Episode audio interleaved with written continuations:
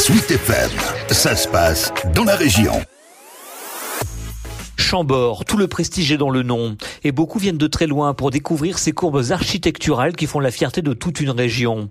Sauf que cette année, le château présente une image un peu hirsute parce que coiffé d'échafaudages qui peuvent heurter les visiteurs. C'est d'ailleurs toute la logique de cette toute nouvelle exposition Chambord dans les tours. Yannick Mercoirol est le directeur de la culture sur place. C'était au fond d'essayer d'inverser la déception qu'on peut comprendre, hein, notamment pour les touristes qui viennent pour la première fois à Chambord et qui euh, ne retrouvent pas la silhouette qu'ils ont pu euh, voir par ailleurs sur euh, Internet ou sur les différents flux de réseaux sociaux, mais euh, voir les six tours échafaudés, et ben d'inverser cela en chance. Autrement dit, celle d'immortaliser en photo une séquence de travaux aussi inédite qu'esthétique. Au cours de l'histoire, il n'y a jamais eu un moment où les six tours simultanément ont été échafaudés. Et c'est donc une image qui est tout à fait historique et donc l'ouvrir à tous, des gens qui habitent le village, et il y a certains effectivement qui nous ont proposé des clichés, jusqu'aux touristes étrangers même, qui ont joué le jeu et pour certains ont été retenus par le jury. Soit plus de 700 contributions photographiques en tout pour 50 retenues et exposées au deuxième étage du château.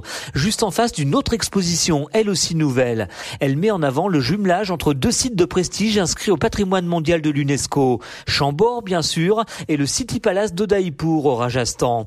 Deux monuments forcément différents, mais tout de même avec quelques points communs. Yannick Mercoirol. Ils sont construits tous les deux au XVIe siècle, un tout petit peu avant pour Chambord, mais euh, je dirais qu'il y a vraiment une cohérence chronologique. Ce sont aussi deux maisons royales, même si le pouvoir s'est vraiment exercé à Udaipur, alors que Chambord n'a jamais été finalement qu'une villégiature royale, mais pas un lieu de pouvoir. Et puis ces deux maisons également qui ne sont pas coupées de leurs euh, administrés. Vous savez euh, que Chambord euh, a un village, et c'est le cas aussi pour Udaipur. Alors c'est plus un village, c'est carrément une ville. Puis enfin, ce sont deux espaces dans lesquels la chasse a joué un rôle important, même si la chasse est désormais interdite en Inde et que les chasses présidentielles ont été abolies à Chambord. Donc voilà, ça donne beaucoup d'éléments d'analogie. Ici, ce sont 150 photos qui sont présentées de deux monuments évidemment très photographiés. Udaipur aujourd'hui a une collection de plus de 30 000 clichés et Udaipur est l'un des premiers lieux en Inde où euh, la photographie vont s'imposer. Et puis à Chambord, on a euh, cette chance incroyable d'avoir une dynastie de trois photographes de la famille Dreux dont nous montrons pour la première fois une petite part des clichés. Deux expositions photos à découvrir pendant tout l'hiver à Chambord, un château dont les photographes ne se lasseront probablement jamais.